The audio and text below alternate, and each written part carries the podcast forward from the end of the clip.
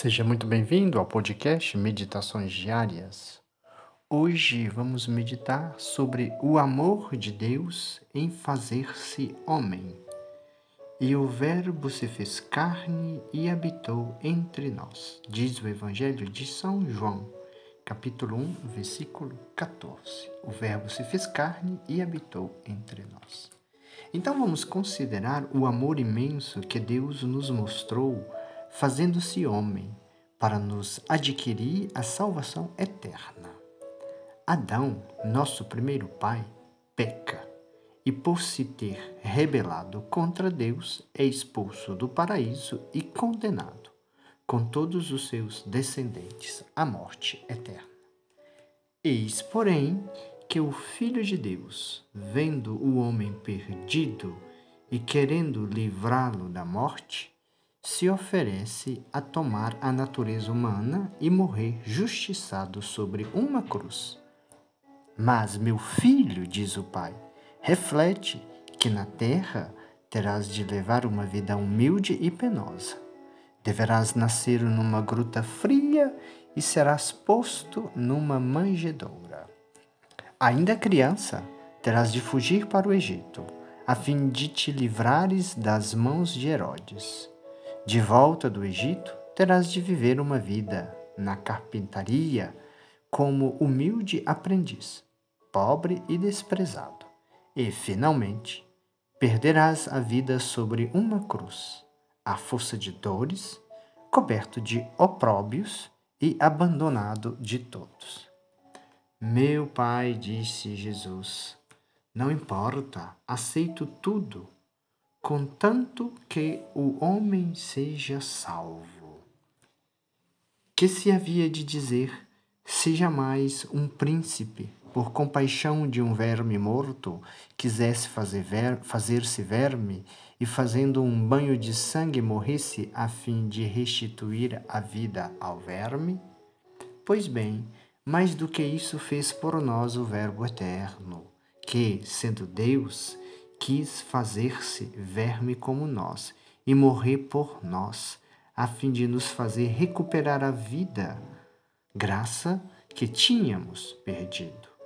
Vendo que os muitos dons a nós concedidos não bastaram para lhe granjear o nosso amor, o que fez? Ele se fez homem e se deu todo a nós. E o Verbo se fez carne e se entregou a si mesmo por nós. O homem de São Fulgêncio afastou-se de Deus porque o desprezou, mas Deus, pelo amor que tem o homem, desceu do céu para procurá-lo. Como ovelha perdida, foi ao seu encontro e o encontrou. E para que desceu?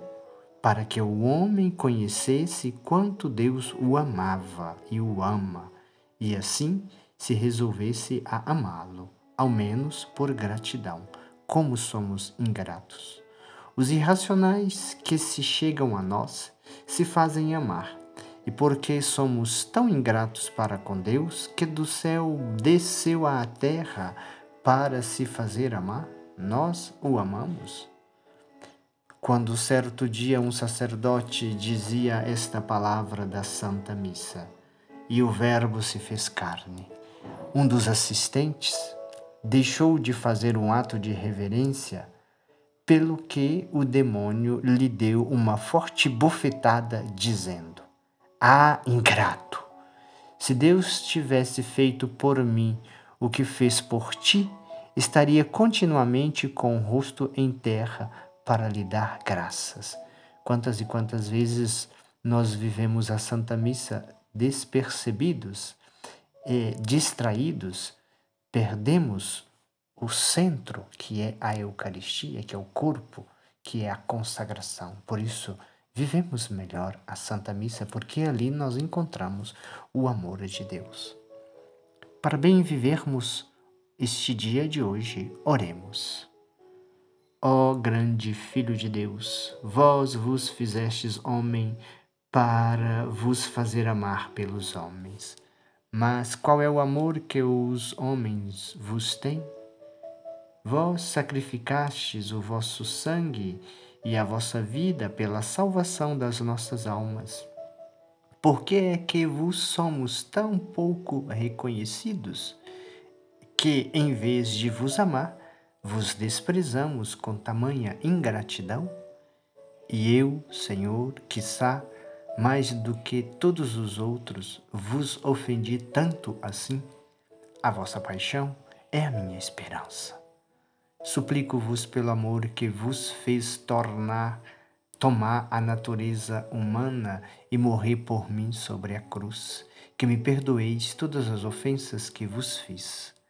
Amo-vos, ó Verbo encarnado, amo-vos, ó bondade infinita, amo-vos, meu Jesus, meu Deus, amo-vos sobre todas as coisas. E arrependo-me de todos os desgostos que vos causei, e quisera morrer de dor.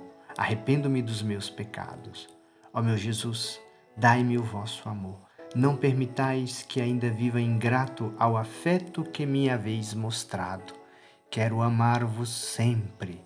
Dai-me, Senhor, a santa perseverança. Amém. É o que vos peço. Dai-me a santa perseverança. Ó Maria, Mãe de Deus e minha mãe, alcançai-me do vosso Filho a graça de amá-lo sempre e até a morte, e perseverar até o fim. Ó doce coração de Maria, sede minha salvação. O Senhor esteja convosco, Ele está no meio de nós. O Senhor te abençoe e te guarde, o Senhor te mostre a sua face e conceda-te a sua graça. O Senhor volva o seu rosto para ti e te dê a paz.